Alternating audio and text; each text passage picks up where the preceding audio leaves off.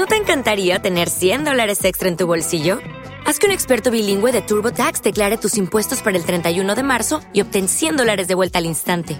Porque no importa cuáles hayan sido tus logros del año pasado, TurboTax hace que cuenten. Obtén 100 dólares de vuelta y tus impuestos con 100% de precisión, solo con Intuit TurboTax.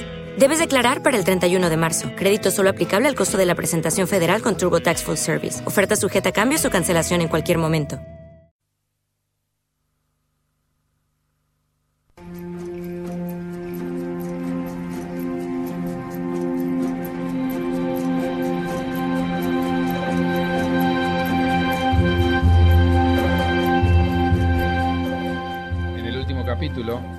Cómo se armaron civilizaciones en distintas partes del mundo. Nos estaba faltando Asia. Hacia Asia, vamos.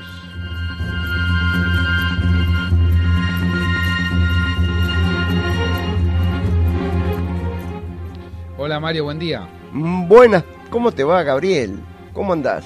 Bien, bien, ¿qué es de tu vida? y bien, y yo con ganas de seguir aprendiendo. Ahora, eh, me dejaste pensando mucho la semana pasada y te quiero hacer una pregunta. ¿Qué rol jugó el clima para que los grandes estados poderosos y finalmente civilizaciones agrarias estén presentes en determinadas áreas? Bueno, mira, eh, contestar a eso hay que remitirse, como pronunciaba el título, a una historia en China, eh, nosotros tendemos a saber bastante poco de China en general desde el occidente, pero vamos a tratar de desgranar algunas de las ideas que ocurrieron en, el, en ese oriente. Eh, hay que pensar en las inundaciones de dos grandes ríos. Uno es el Yangtze y el otro es el río Amarillo, que fueron eh, los grandes inundadores regulares durante todo el registro histórico y geológico que tiene la historia de China. Sin embargo, nada se puede comparar con unas inundaciones que fueron realmente catastróficas y te voy a dar una fecha, que fue el 19 de agosto de 1931. En un solo día, en el río Yangtze, eh, se elevó el nivel de los 15 metros de lo que era su altura regular y fue liberando aguas tal vez las más destructivas que jamás se hayan visto. Digamos, estas inundaciones fueron el producto de una tormenta perfecta. ¿Qué se llama una tormenta perfecta? Es cuando ocurre todo lo que no tiene que ocurrir. Monzones, derretimiento de nieve, sobre todo la nieve pesada, y enormes e inesperadas lluvias que fueron azotando las grandes zonas del sur de China. Esto fue un desastre. Como toda esta agua se vierte en los eh, afluentes del Yangtze, el río creció hasta que lo desbordó completamente, ¿te imaginas? Los resultados fueron devastadores. Hubo 40 millones de personas afectadas, 24 millones de desplazados y más de 140.000 ahogados o desaparecidos. Es decir, en un, área de aproximadamente un cuarto de la Argentina estaba abajo del agua. Y la capital del sur de, de China, que se llama Nanjing, estuvo inundada durante seis semanas, es decir, un mes y medio.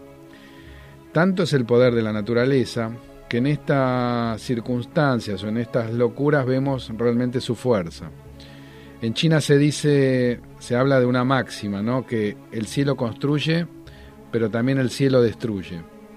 Eh, a pesar de los máximos esfuerzos que hicieron los emperadores durante siglos para amainar los desastres y paliar la crisis del medio ambiente, la verdad que estos ciclos naturales son incontrolables y influyeron profundamente en las bases centrales de la cultura, tanto asiática, china y oriental. Eh, es importante entender el comportamiento de los ríos que se convirtieron en un modelo para el flujo constante de fuerzas naturales y hay un cierto equilibrio eh, entre la naturaleza como creador y la naturaleza como destructora, ¿no? Ahí, ahí hay cierto balance, pero cuando se produce el desbalance se, se vienen todos estos problemas. Este es un ejemplo de por qué los procesos históricos se basan en gran medida en el contexto ambiental en el que tienen lugar y es importante unir estas dos cosas. Grandes historiadores creen que la comprensión de la geografía y el clima son eh, completamente necesarios para el estudio de cualquier civilización. Eh, en este en este análisis que vamos a hacernos, eh, vamos a fijar cómo la geografía física de China, Corea y Japón van a haber influenciado en su historia natural y política de lo que va a ser el modelo de Asia Oriental. Bueno, está bien. Ahora em, empecemos, si te parece, por China. Comparaciones para tener una idea de algo tan desconocido para nosotros. Bueno, yo parto de una, un paralelismo entre China y los Estados Unidos, porque comparten varias similitudes geográficas. Eh, imagínate que son de casi del mismo tamaño y residen en latitudes medias del hemisferio norte y tienen muy largas costas y diversas topografías. China está situada en la parte oriental de Asia, a lo largo de la costa oeste del Océano Pacífico, una región que también es el hogar de la península de Corea y de la isla de Japón. Tiene una superficie total de más de 4,5 millones de kilómetros cuadrados. China es el tercer país más grande del mundo detrás de Rusia y de Canadá. China también tiene amplios mares y un montón de islas y una costa que se extiende por más de 17.000 kilómetros. En un país del tamaño de China, no sorprende encontrar una variedad topográfica de clima y de vegetación. Las regiones orientales son fértiles llanuras aluviales que fueron construidas por los grandes sistemas fluviales. Esta es la región que fue más densamente poblada, te imaginas, y ha cultivado durante miles de años eh, y donde se han creado las grandes dinastías y las capitales tuvieron lugar. Eh, ciudades brillantes. En los bordes de la meseta de Mongolia, en el norte, hay también extensas eh, llanuras de pasto y para graficarlo de alguna manera es el lugar de los nómades ahí. Son pueblos que interactuaron y compitieron y se enfrentaron y se mataron contra las poblaciones sedentarias de China que prácticamente desde el comienzo de la historia dieron lugar a esto que fue lo que fue dibujando lo que es China de hoy. Los, eh, vastos mantos de hierba, es decir, hay sábanas enteras de, pasturas, eh, organizaron dinastías como Saka y Yuezhi o Xiongnu y Hun, Jurchen y Mongolia. Por más que eh, suenen a, a extraños nombres, estas fueron todas dinastías y modelos de, de organización que, modelaron eh, después lo que va a ser hoy eh, la China de, nuestros días. Ellas dieron guerreros, eh, sobre todo arqueros militarizados, y construyeron segmentos de la Gran Muralla China, que fue para mantener la defensa del imperio. Las regiones del sur de China constan en cambio de montes y de sierras bajas. El sur recibe amplias precipitaciones, lo cual es ideal para el cultivo del arroz, cosa que no pasa en el norte. Ahora bien, este arroz es entonces la base de su fortuna. Mira, el éxito de los productores de arroz a través del tiempo, y estamos hablando desde hace 8.000 años antes de Cristo, es decir, hace 10.000 años atrás, cuando el grano se cosechó y fue domesticado por primera vez, explica por qué China fue siempre capaz de soportar una gran población. Eh, no tuvo, a diferencia del Medio Oriente, otras plantaciones. Es decir, date cuenta que, como veníamos diciendo, cada revolución agrícola viene con su plantita, en este caso es el arroz. China es también un país muy montañoso, ubicado eh, eh, en una, digamos, en un inmenso lugar. Va a incluir, por ejemplo, el Himalaya, el Karakorum y el Tien Shan, que si bien están ubicados al oeste, donde siempre eh, se armó como una barrera que, digamos, fue la que modeló la, la comunicación, porque estas barreras eh, naturales son las que te abren o te cierran los pasos. Para hacer estas barreras topográficas más difícil, se, intercambian, se intercalan también desiertos muy ásperos como el de Taclimatán Taclimacán, perdón, Taclimacán y el desierto de Gobi. Es decir, vivir ahí es muy difícil. Hay que recordar que hay poca tierra cultivable para todo lo que sea agricultura en el oeste, por lo que las poblaciones más bien pequeñas no se han limitado a los asentamientos de los oasis o han vivido como nómadas pastores en las estepas. Esto llevó a que la civilización de China emergente sea más, más cultivable en las partes este, norte y sur, y el oeste no.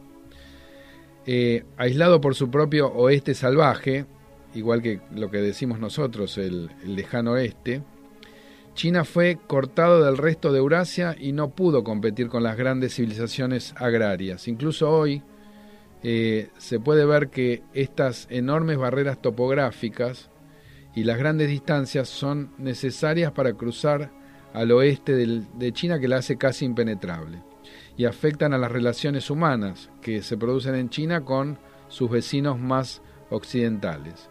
Sin embargo, estas barreras tienen sus ventajas también. Desde las primeras dinastías que gobiernan China, se vieron obligados a centrarse en una integración cultural y étnica interna más que en una expansión hacia el exterior. Y ahora bien, eh, ¿qué pasa con estos ríos? Bueno, como siempre decimos, si no tenemos en cuenta los ríos no podemos hablar de la historia de, China, ¿no? El Wanghe, en el norte, que es el famoso río amarillo, tiene enormes cantidades de sedimentos. Es un suelo que se llama loes amarillo y por eso el nombre. Lleva, eh, llega desde las eh, llanuras, eh, viene desde el Tíbet, perdón, y llega hasta las eh, llanuras. Recorre más o menos 4.500 kilómetros.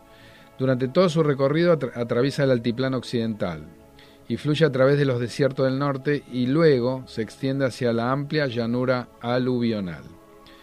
Digamos que a lo largo de su curso el río toma una serie de curvas cerradas, la que ellos lo llaman la, gran curva.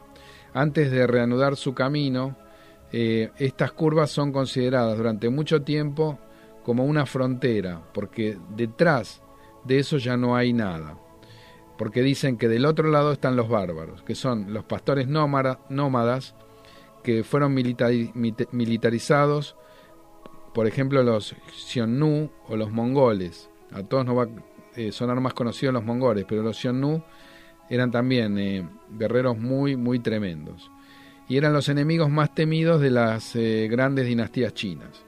El Wangtse, también es conocido como la tristeza de China por la causa de las tremendas catástrofes que le produce a la gente, porque generan devastadoras inundaciones. Las eh, primeras ciudades-estado y civilizaciones de Asia Oriental, eh, todas aparecieron a lo largo de este río amarillo. El Xia, el Shang, el Zhou, la Qin, la Han y dinastías como la Tang se establecieron todas en el río amarillo. Así que por algunos milenios las poblaciones más grandes del mundo vivían dentro del sistema del río amarillo y se enfrentaron al potencial de la devastación de la inundación periódica, es decir, convivían con eso. Emperadores y funcionarios judiciales trataron todo el tiempo numerosos esquemas de, como para controlar las inundaciones, pero la verdad que fue con muy poco éxito. El otro río importante de China es el Yangtze, como habíamos mencionado antes, que es el tercero más largo del mundo después del Nilo y del Amazonas. Fluye en la meseta del Tíbet también y recorre 6.000 kilómetros a través del sur de China, hasta su desembocadura en el mar de, que está al lado de la ciudad de Shanghái. El área de la cuenca del río, cerca de un quinto del tamaño de China, es hogar para casi 500 millones de personas.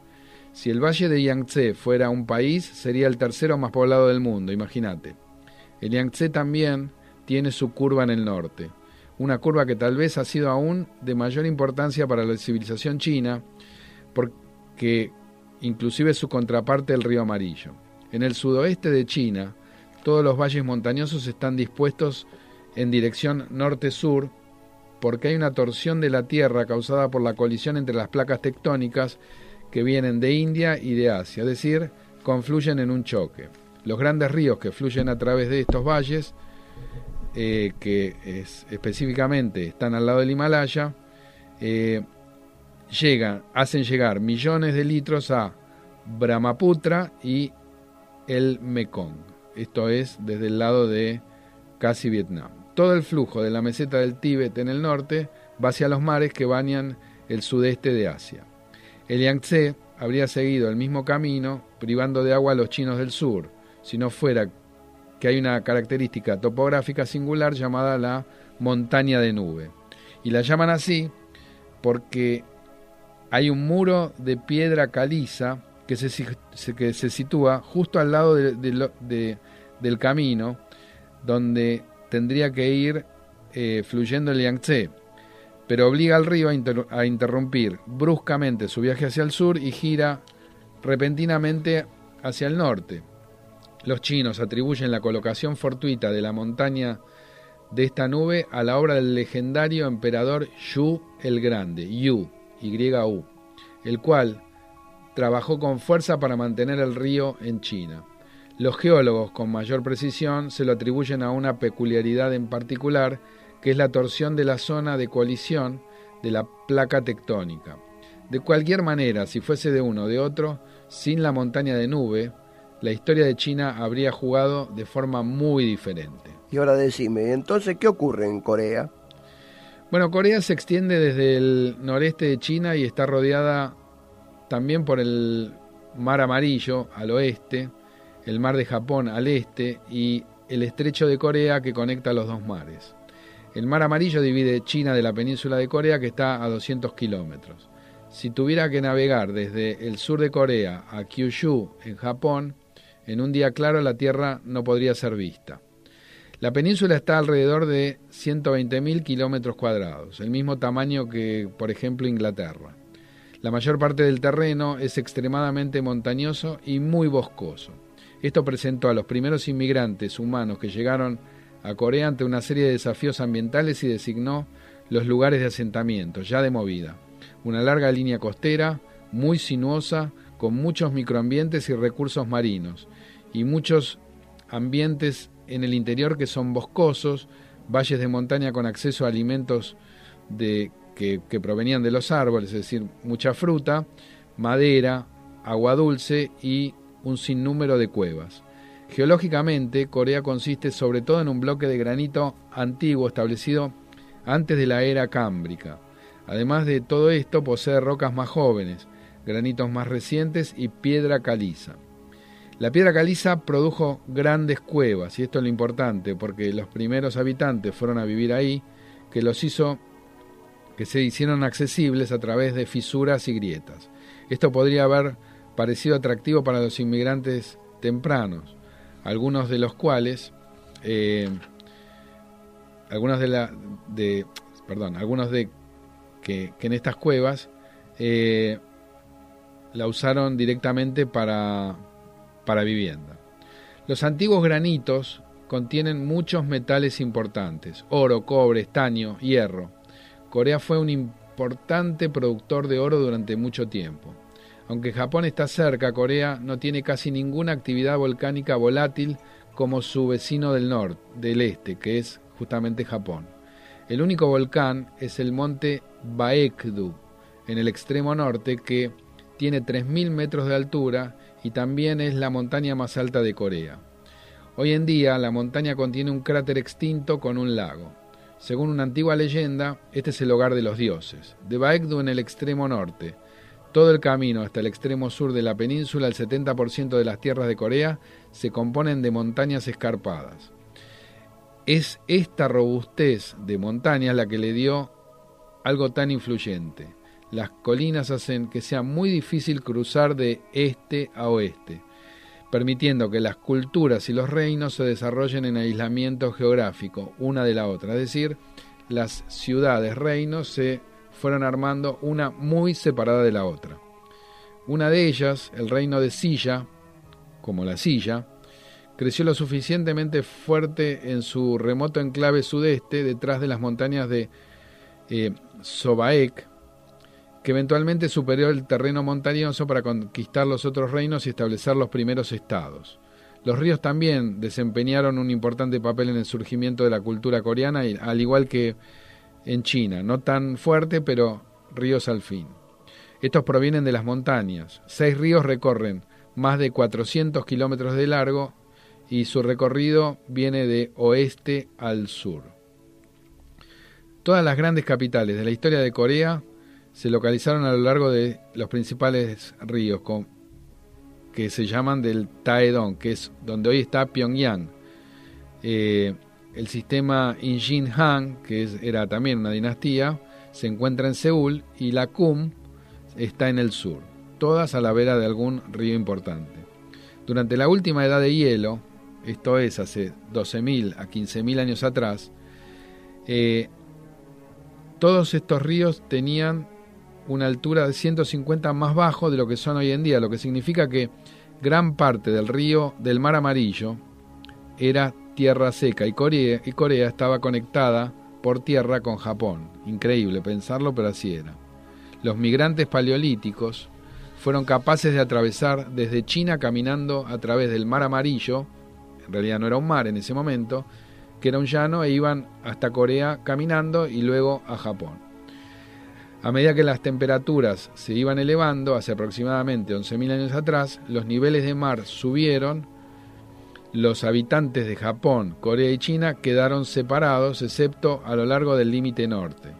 Antes habían construido una serie de rituales, estrategias de supervivencia e ideas acerca de la relación de las familias que fueron las organizaciones más grandes, que eran producto del contexto geográfico en el que ellos surgieron.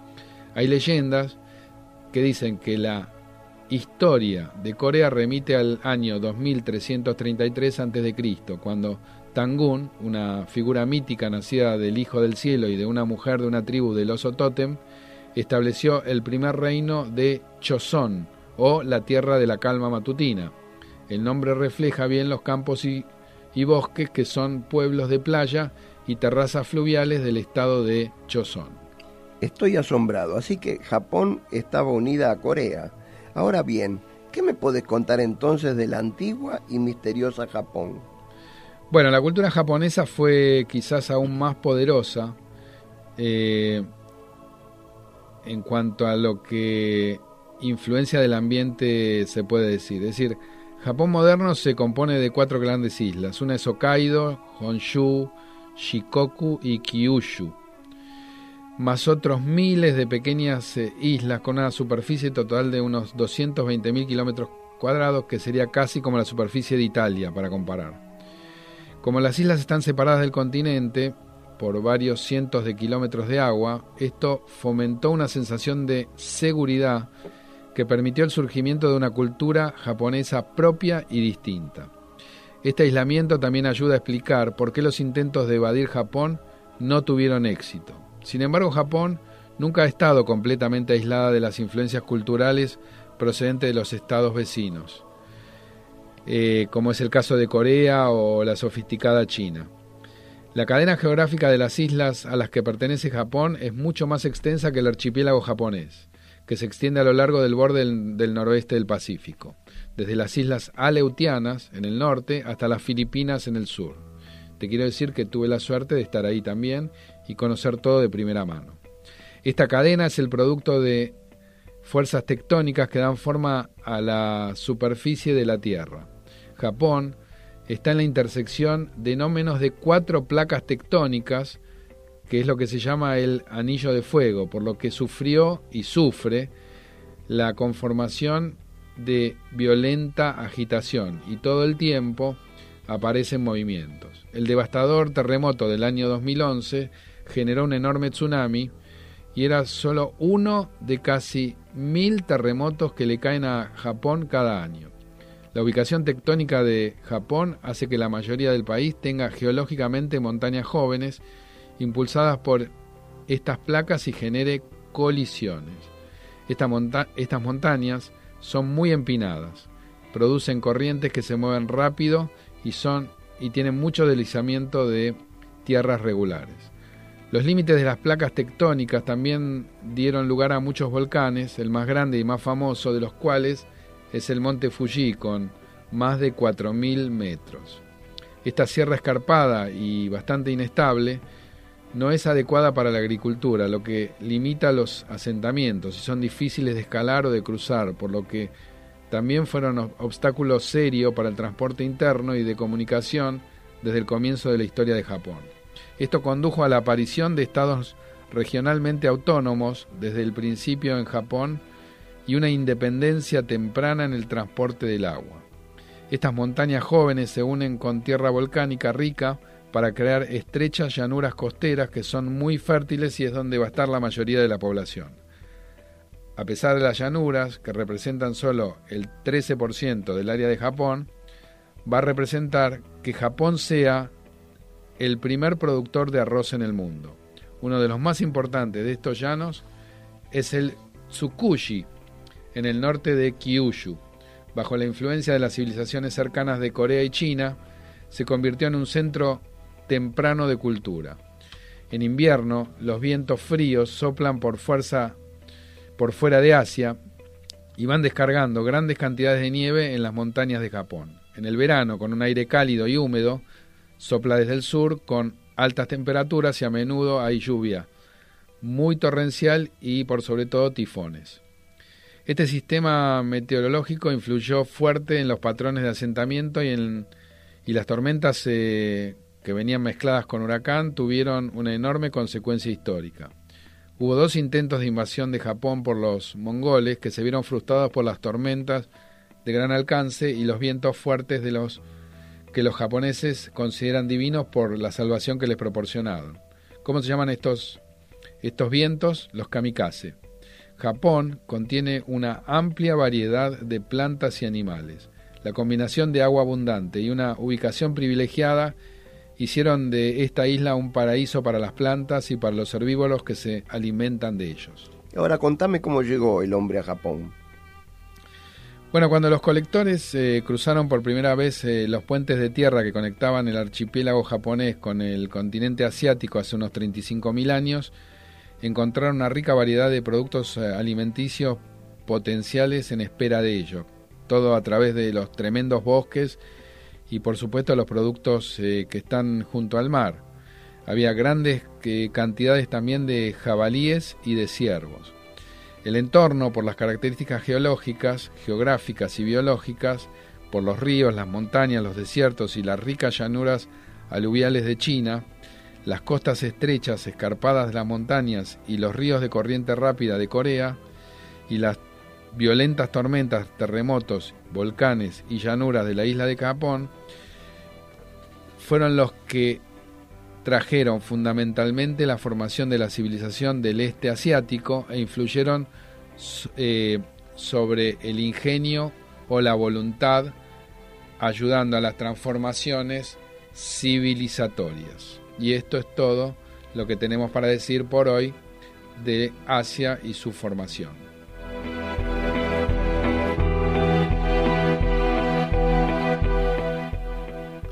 En el próximo capítulo veremos cómo se realiza la clasificación artificial de humanos hace casi 4.000 años, producto de un rey que más que loco fue casi un mesías.